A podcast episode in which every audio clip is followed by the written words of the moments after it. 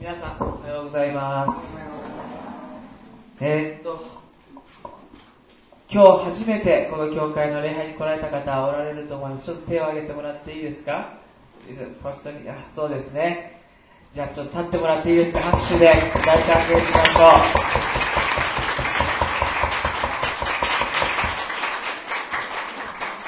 う。日本語 OK ですか？子供たちは OK so, so we don't have a uh, Sunday school or first, first Sunday so just yeah, please stay with you はいでも楽しんでくださいはいえっと僕はスポーツ大好きなんですそしてスポーツできるんです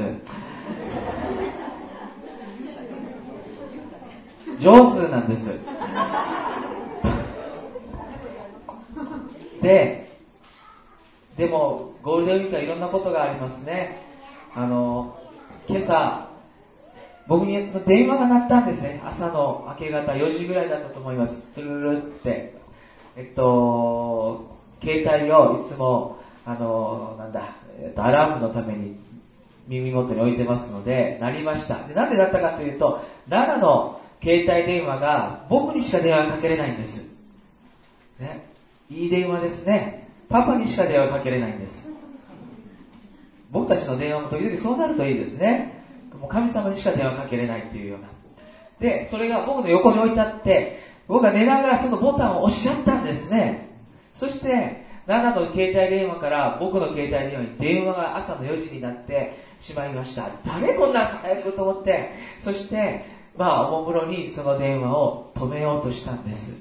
その時に事件が起こりました。僕は運動上手なんです。体とかすごくいいんですね。けど、押した瞬間に、ピキッとここに来ました、ここに。ここです。僕運動神経いいんです。今日ね、上は上がるんですよ。神様褒めたたえる手は上がるんですが、後ろに行かないんですね、肩が。とっても僕運動神経いいんですけど、後ろに行かないんですよ。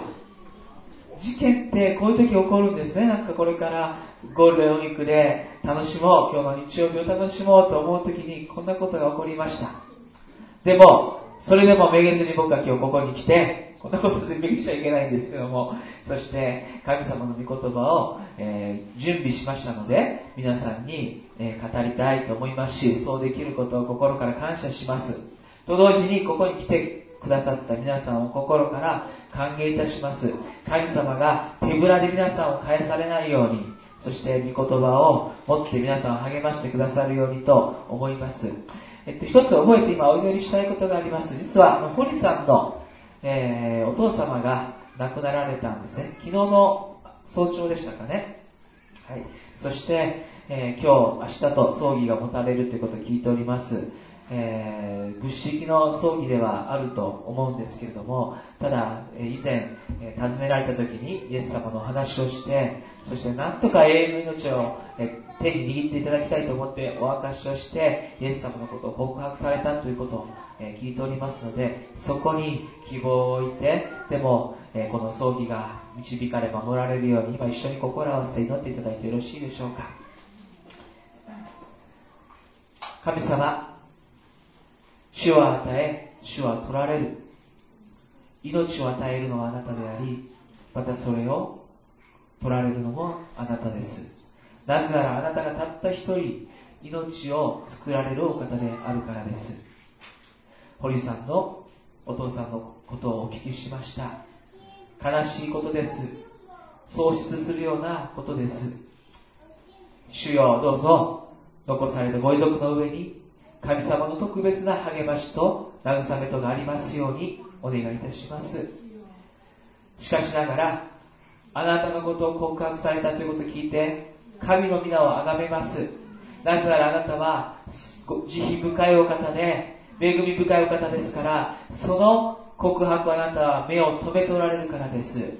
故に、天国にあなたをお迎えしてくださることを心からありがとうございます。そこに私たちの希望を置きます。そこに私たちの救いを見ますので、どうぞ、その目点において、堀さんのご家族をあなたが平安を与え慰めてくださいますようにまた今日明日と持たれるその葬儀をあなたが守り導いてくださいますようにお願いいたします私たちの主イエスキリストの皆を通してお祈りいたしますアーメンお願いがあります。えっと、今日メッセージなかなか始まらないんですが、カレー当番非常に足らない状況になっています。えー、私たちのお腹を満たすところのものですから、土曜日の3時、あ、ごめんなさい、10時半、え、3時 ?10 時半から毎週ここでカレーを作っていますので、えー、誰でもできると思います。玉ねぎ切って、えー、涙流しながら皆さんやってくださってますので、ぜひともご協力ください。その奉仕が、えー、教会が必要としています。また、昨日はダンスナイトが子供た、あの、中高大学生のために持たれました。30人以上の子供たちが来て、そしてここでダンスをしながら、そして最後は聖書の御言葉に触れることもできたんです。5人の高校生が初めてイエス様信じます手を挙げられました。どうぞお祈りに覚えてください。そして、えー、そうだな、イエス様を信じるということ、心柔らかいのでできるんですけれども、その後教会につながっていくということは、とても大事なことだと思いますので、そうなるように、えー、若者のために祈ってくださったらなと思います。さあ、神様の御言葉、御言葉を食べるというシリーズを今日2回目進みたいと思います。そんなに僕は今日は皆さんを感動させようとか思っていません。でも、コツコツと学んでいただきたいなというふうに思っています。来週はこのシリーズを一回お休みにします。来週、母の日ですね。えぜひともお母さん方、来てください。結婚している女性の方々、一緒にお祝いしたいと思います。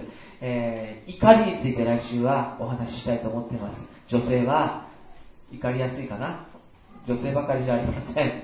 怒りについて取り扱いたいと思ってますので、私は怒り深いなという方は、というか、皆さんぜひとも来てくださったらなと思います。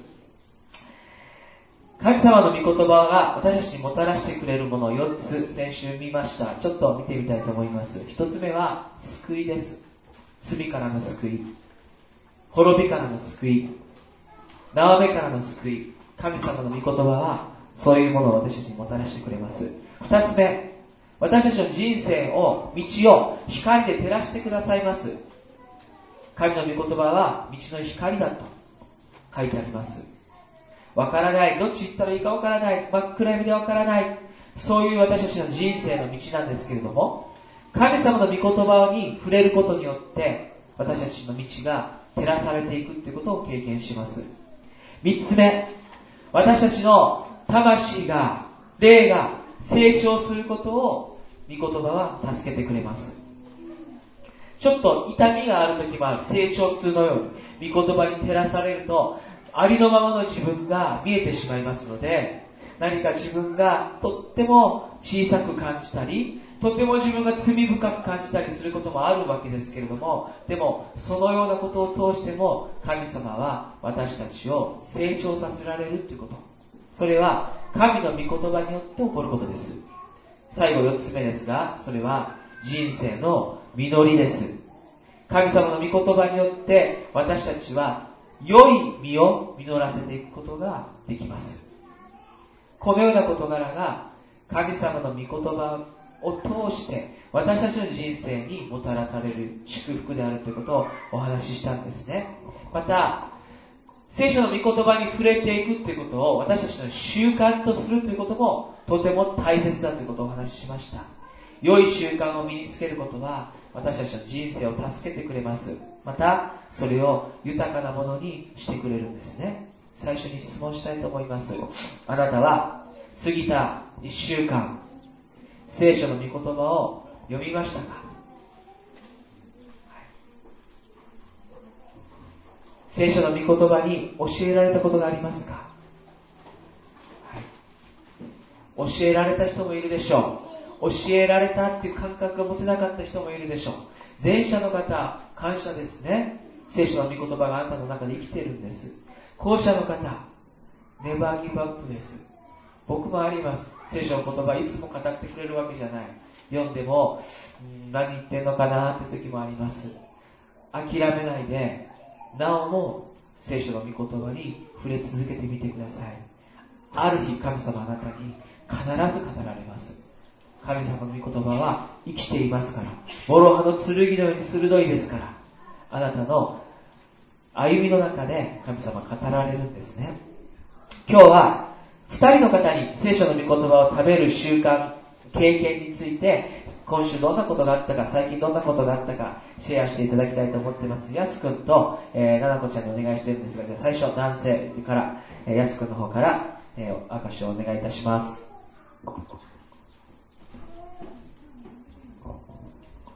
おはようございます。おはようございます。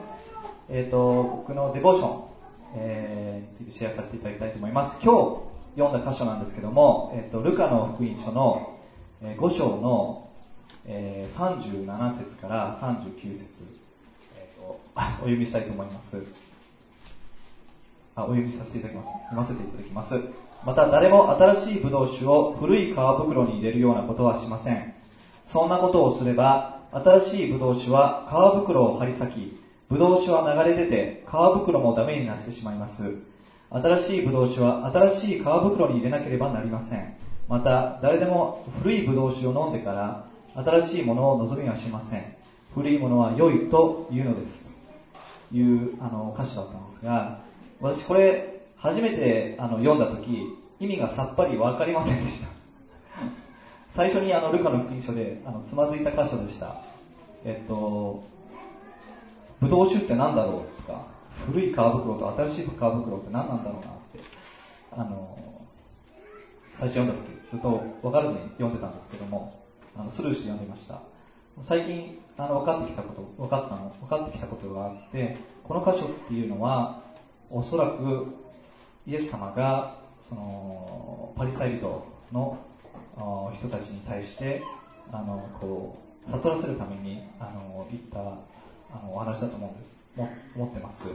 えー、古い皮袋っていうのは、あの、こうパリサイ人たちがこう形式的にやっていた断食、えのことを、まあ、形式な習慣のことを表していてで新しいブドウ酒はあの、まあ、イエス様が新しいまた形というか形式をあのまた持ってきてくださった、えー、私たちの私たちを罪から解放してくださり、えー、神様の子供としてあの、え、歩んでいける。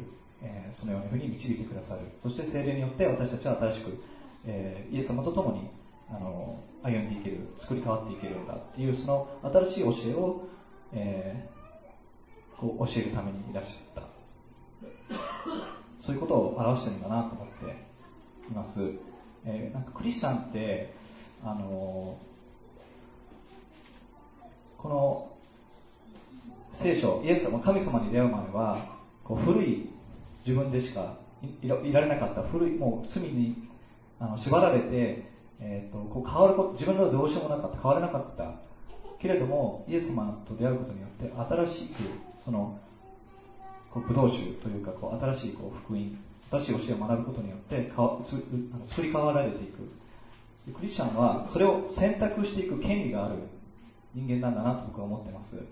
あの古いままでいる選択もできるけれどもそうじゃなくて、もっと新しい血を、イエス様の血潮を、イエス様の十字架をあのこうも掴んで生きていくっていう、そういった権利がある、え人たちなんだなってクあのクリクリスチャンはそうなんだそうなんだなと僕は思ってます。えっと、おと昨日の話なんですけども、初めて僕、あの人生初めてですね、親にあの感謝の手紙を書いたんですね。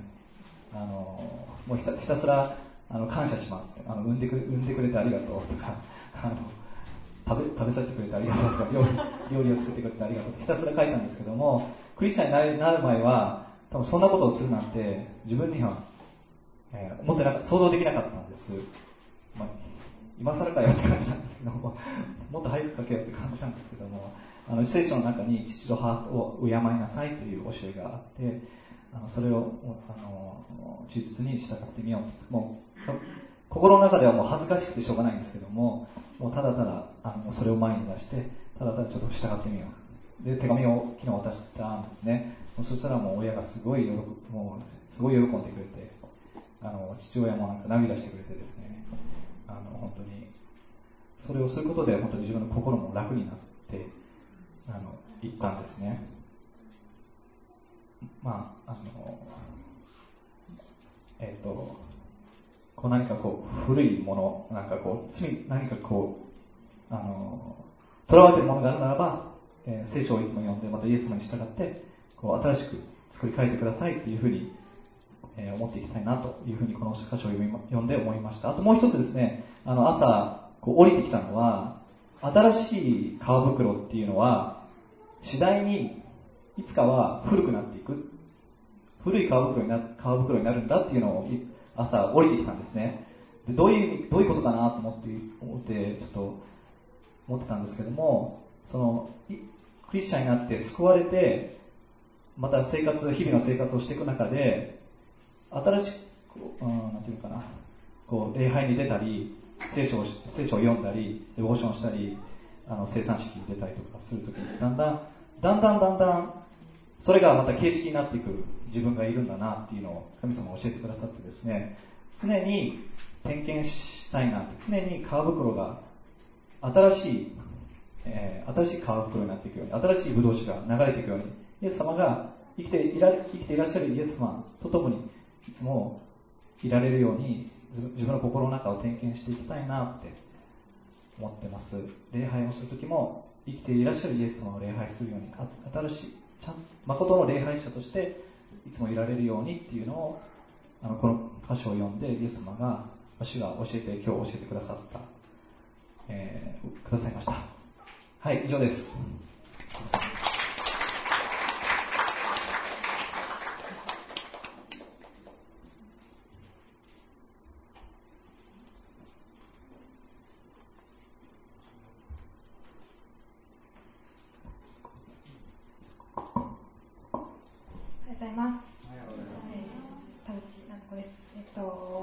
はえ、まあ、あの、日々、まあデボーションデボーションというよりは、まあ、聖書を読むことを、まあ、あの努力しようとしてるんですけどであの、まあ、牧先生から言われて、えーと、最近読んだ箇所は、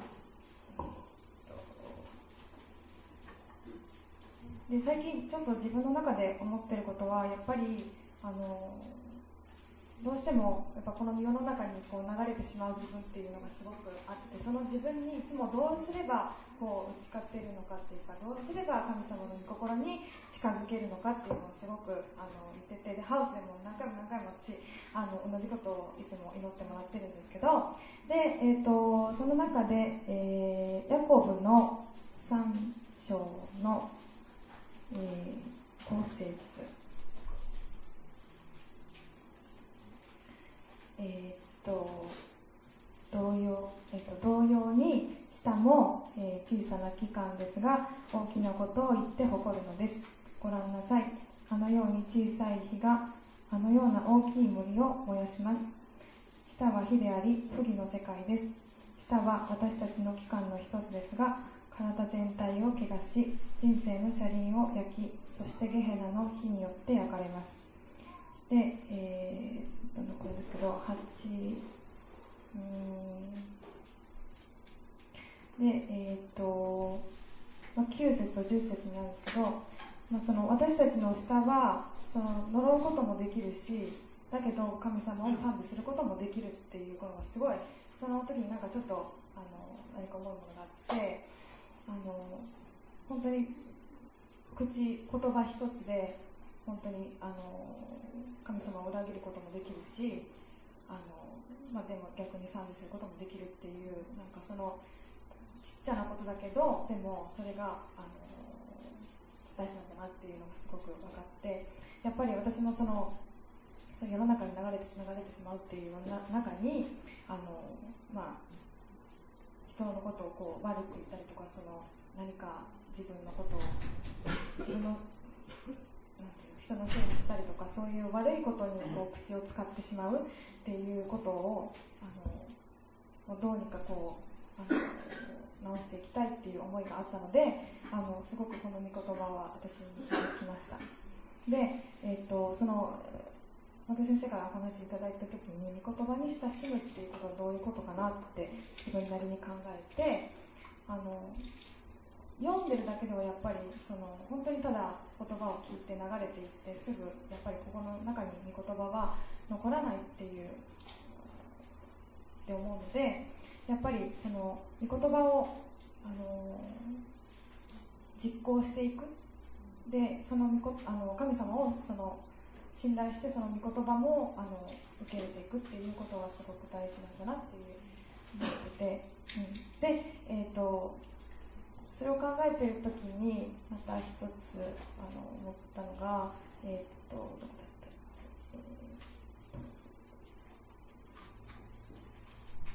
たマタイの、えー、4章の4節にあの、人はパンだけで生きるのではなくって神の口から出る一つ一つの言葉によるっていう、うん、なんかあの私たちはやっぱり日頃あの神様から頂いているその食べ物だけではなくてあの本当に見えないものその言葉によって私たちは成長できるんだなっていうのをすごくあのこの言葉であの感じれました。はい、ありがとうございました、二人とも。もう一回大きな拍手してあげてください。ありがとう。もう二人とも、あの、そんなに深い僕ら打ち合わせしてないんですけれども、正直に自分の生活の中で語られた言葉を、御言葉を分かち合ってくれたと思うんですね。実に今から私がお話ししたい事柄がたくさんそこに含まれていました。今日は御言葉を食べる4つのプロセスについて皆さんと分かち合っていきたいと思います。この中にも50年前にクリスチャンになった人もいるし、最近なった方もおられると思います。でも、どちらにせよ、神様の御言葉を食べるというこのプロセスは変わりません。そしてずっとあなたに対して効果があります。影響をもたらすものです。今、2人が分かち合ってくれましたが、2人もそのプロセスを、えしているんだというふうに思うんですね。ですからもう一度確認しましょう。またまだできていない人はこの4つのプロセスをもう一回やるよ、やるぞと決心してもらったらなと思います。まず最初のプロセスです。それは、言葉を聞くということ。ルカの8章の8節イエス様はこう言われました。イエスはこれらのことを話しながら叫ばれたとありますね。聞く耳のある者は聞きなさい。言われたとあります。皆さん、耳ありますね、耳。この中で今バーって見て耳のない人いないです。聞こえてるんだと思います。聞く耳のあるものってみんなあるんですけれども、でもそれは、ただこの耳を持っているということだけじゃない。ちゃんと聞こうとする。心を開いて、聞く耳のあるものは聞きなさいとイエス様言われました。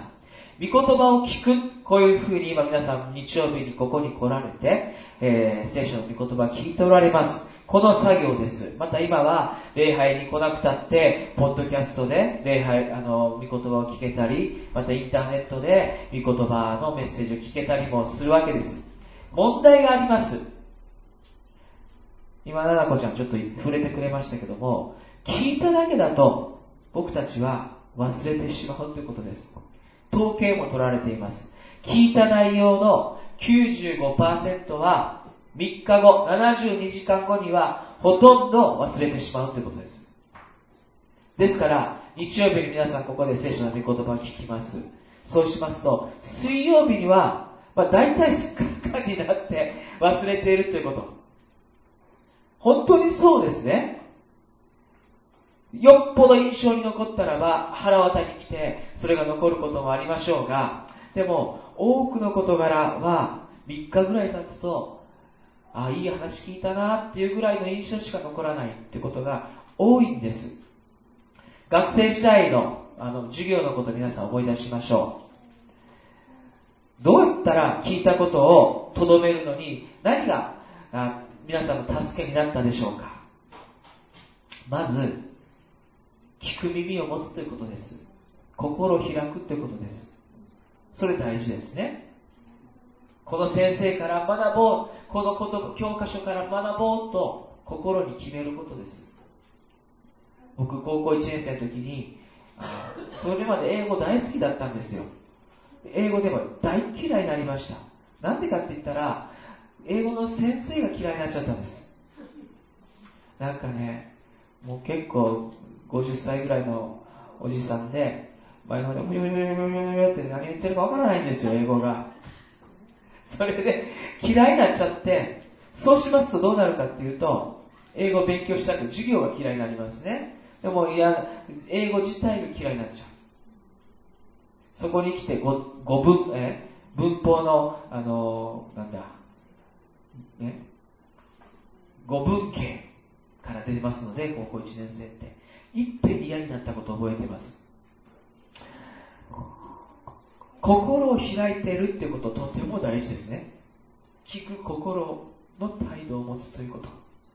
それからもう一つは、皆さん今やってくださっている、ノートすることです。を忘れないためには。聞く御言葉を書き留めておくということは、神様が自分に与えてくださっている教えや祝福を覚え、整理し、保存することになりますから、その作業がとても大事です。3日後に忘れるとしたら書き留めておくことですね。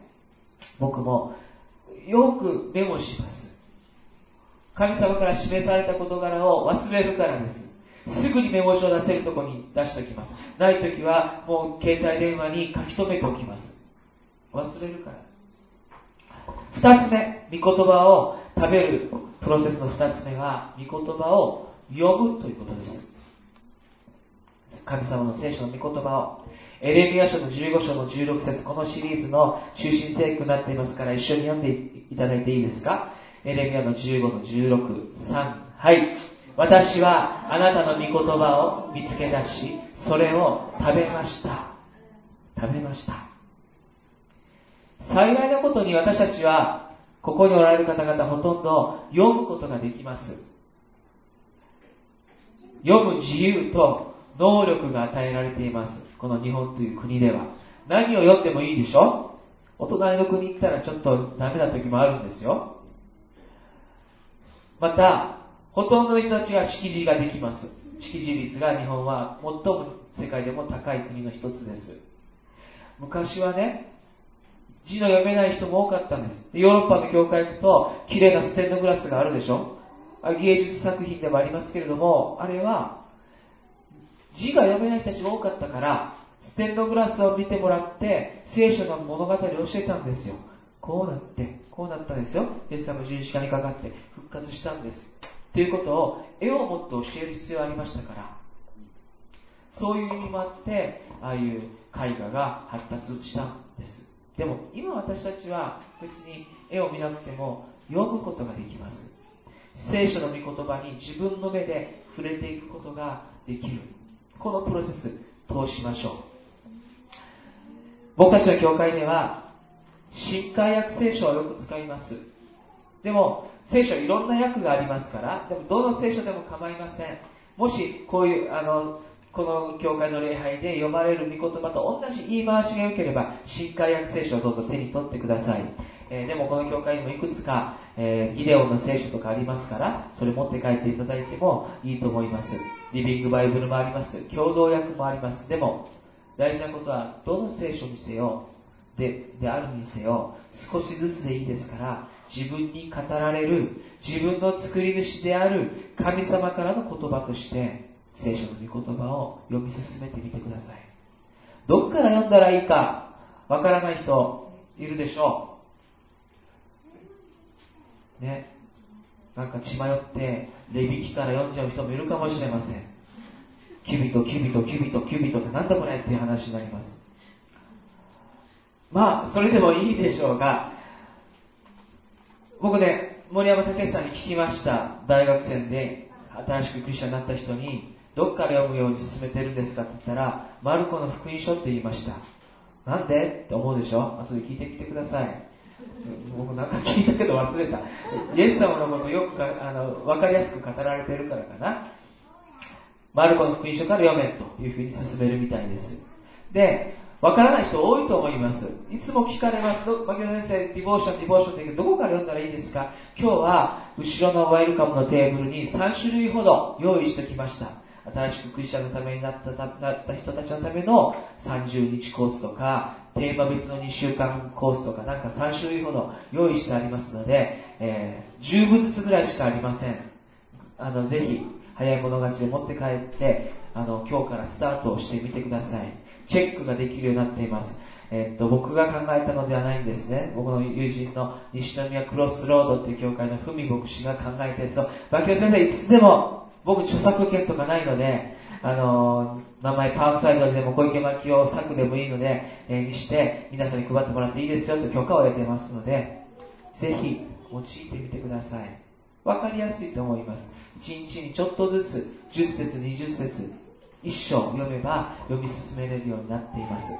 御言葉を読むというのが、御言葉を食べるための2つ目のプロセスですね。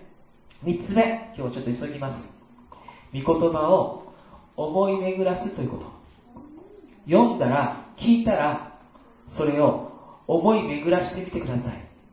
詩篇の一編の2節からこのようにあります。その人は主の教えを喜びとし、昼も夜もその教えを口ずさむ。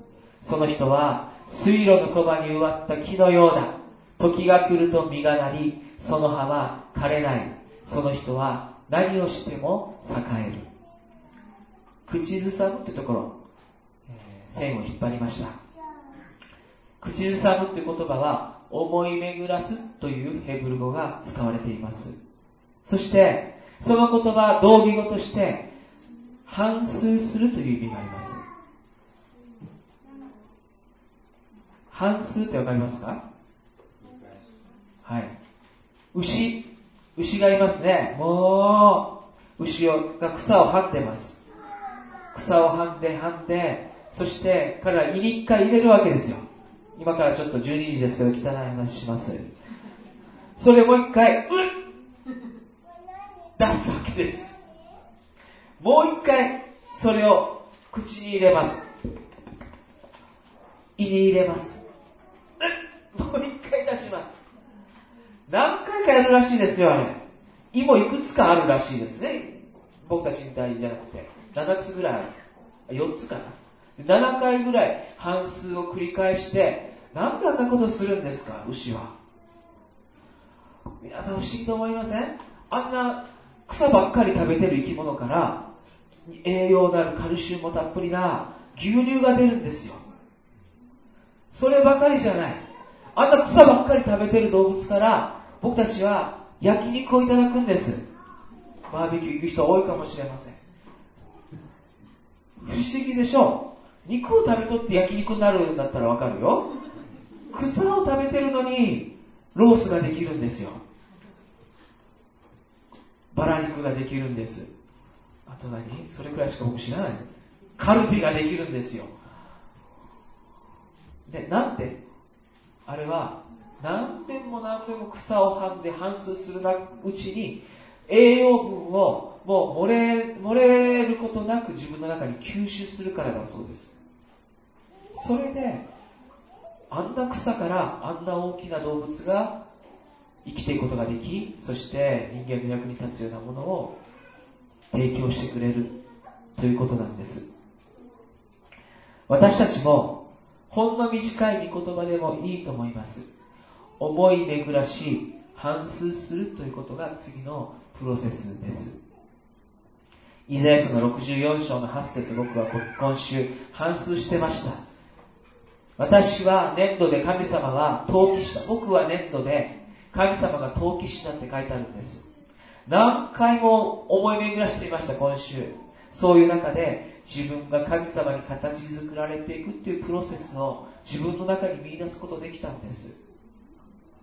反数することによってそれが起きます。思い巡らすことによって神様の御言葉が自分によりリアリティを持って現実感を持って迫ってくるんですね。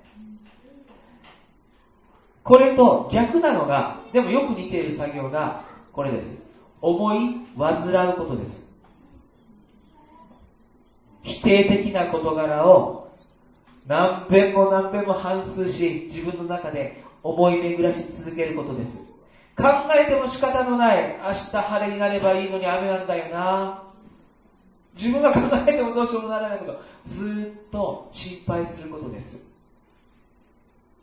思い煩うことできる人いますか？この中で。得意な人。できるでしょ、皆さん。心配すること。思い巡ら、あの、思い煩うこと。得意な人僕知ってますよ、この中でも。手挙げなかった人の中にも。で、それは僕ら人間がね、やっぱりしてしまう一つのあ習慣でありますし、また罠でもあります。でも今日覚えたいのは、思い煩い、心配することができるならば、神様の御言葉を思い巡らすこともできるんです。向きが違うだけです。否定的な事柄に対していつまでも何回も何回も考えるか神様が私たちに語ってくださる言葉についてそれは肯定的なことであり私たちを立て上げるための言葉ですけどもそれについて何遍も何遍も考えるか先ほど安君がクリスチャン生活はチョイス選択肢がいつもあるのって話がありました本当にそうです否定的な事柄について思い巡らすのか、神様の言葉に対して思い巡らすのか、そこの違いなんですね。神様のあ、神様からの言葉を反芻していくならば、御言葉を読むことによって、聞くことによって、神様の心を知り、私たちがその心を生きていくようになります。すると人生のいろんな領域に神様の祝福が流れていき、またそれを私たちは今度は流していくことさえするようになるんですね。それが3つ目のプロです。最後、4つ目ですが、御言葉を適用するということです。ここまで言って、御言葉を食べるということになると思います。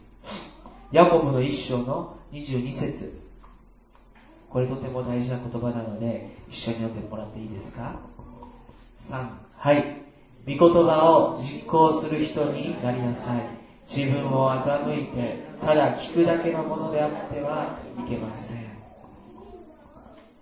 聞いてるだけだと、それは自分を欺いてるんですって。実行する人になりなさい。聖書の御言葉自身が私たちに教えてくれています。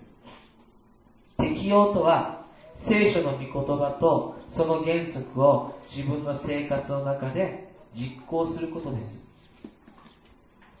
apply と言います。英語で。そしてそこから知ってる言葉は皆さんあります。若者もみんな、携帯電話や iPad にはアプリケーションが入っています。それのことをみんなアプリ、アプリって言ってるんです。ね。あれ、アプリケーションのこと。アプリケーションっていうのは何かというと、例えば iPad あります、ここにね。これは、この機械だけでは何の役にも立ちません。知ってます？皆さん。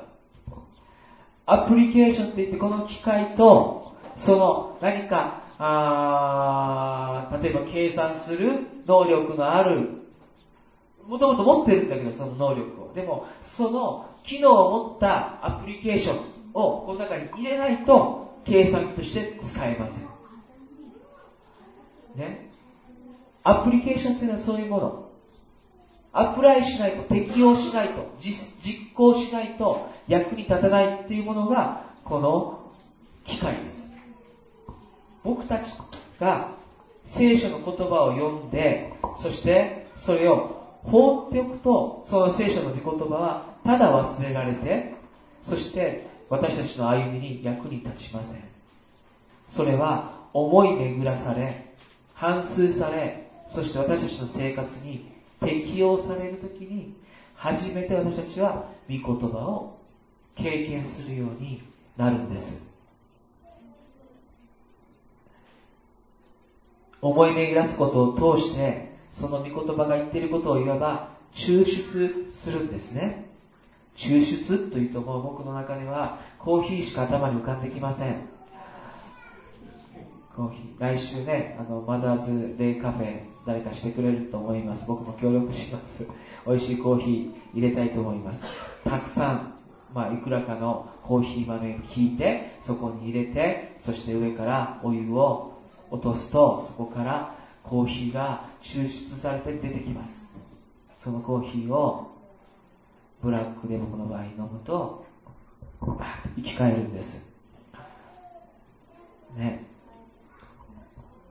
聖書の御言葉も抽出された思い巡らされ反数されたその御言葉を私たちはただ見てるだけじゃないそれを飲み込むんです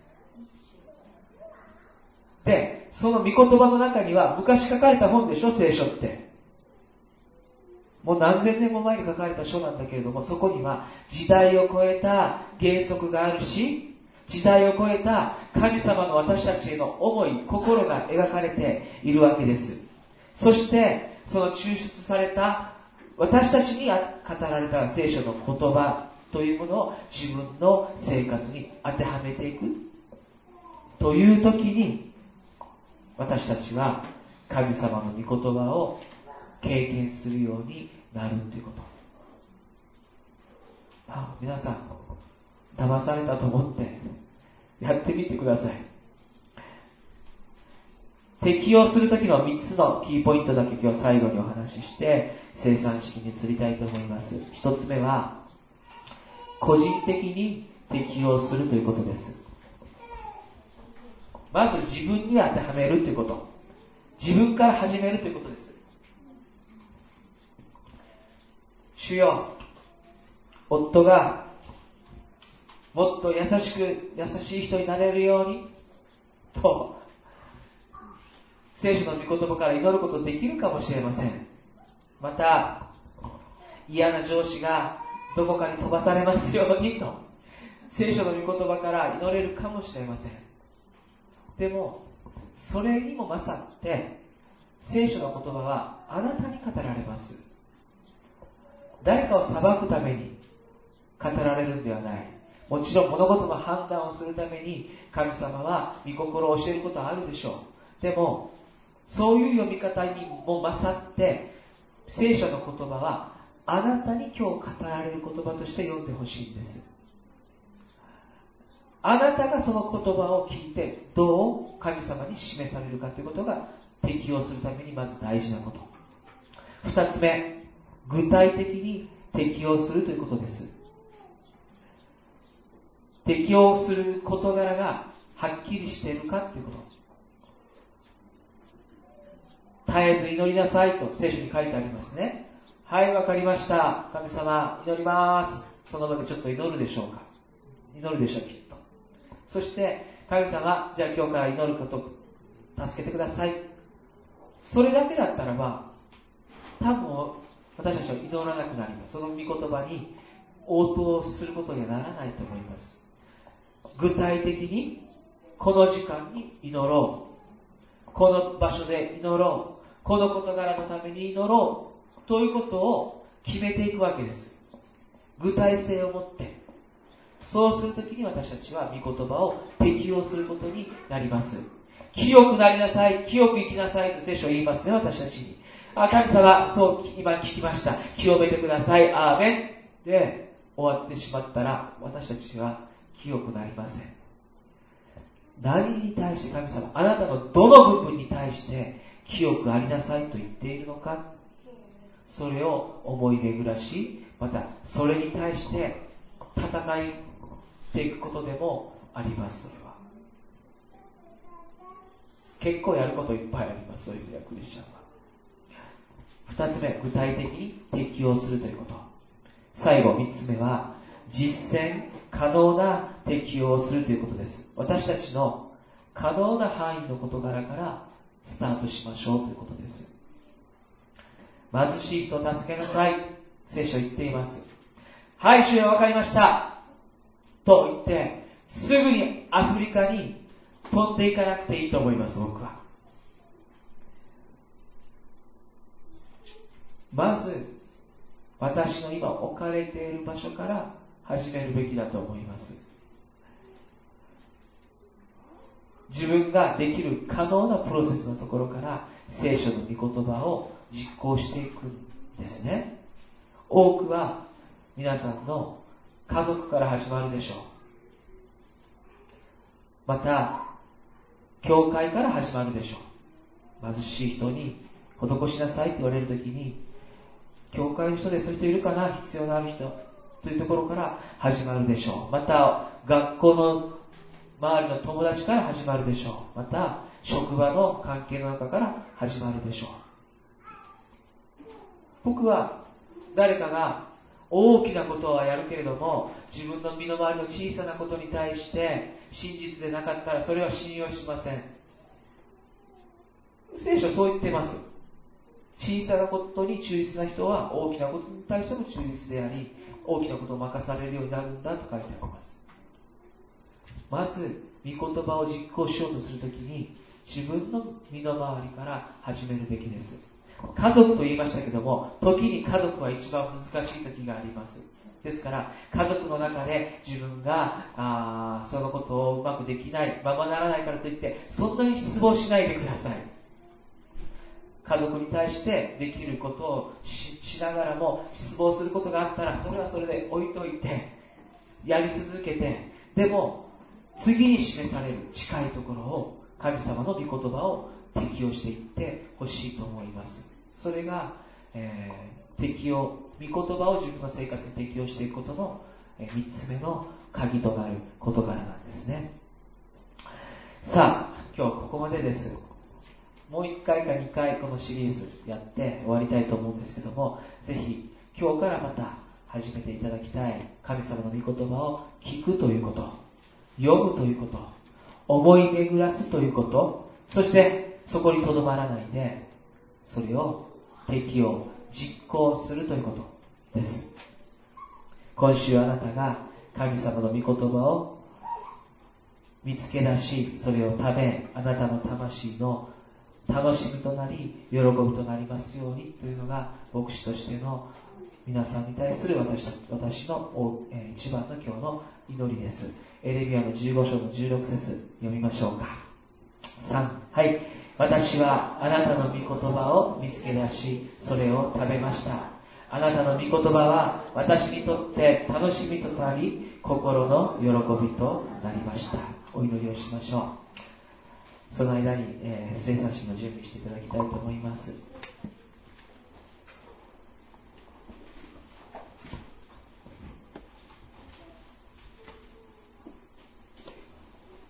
神様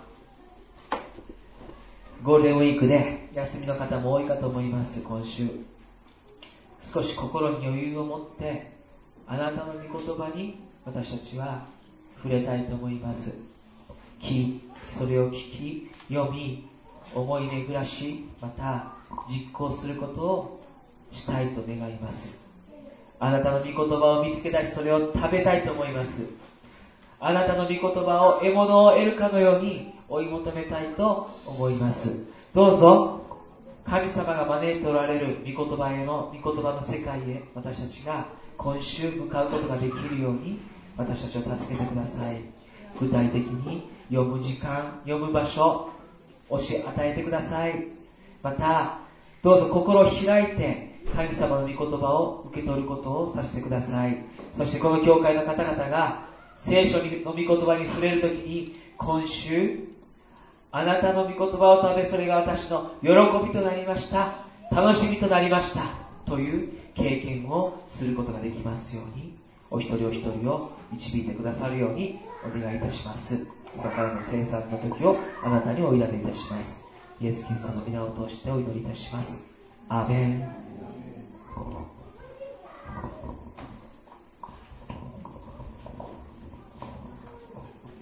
それでは今から生産式をいたします。この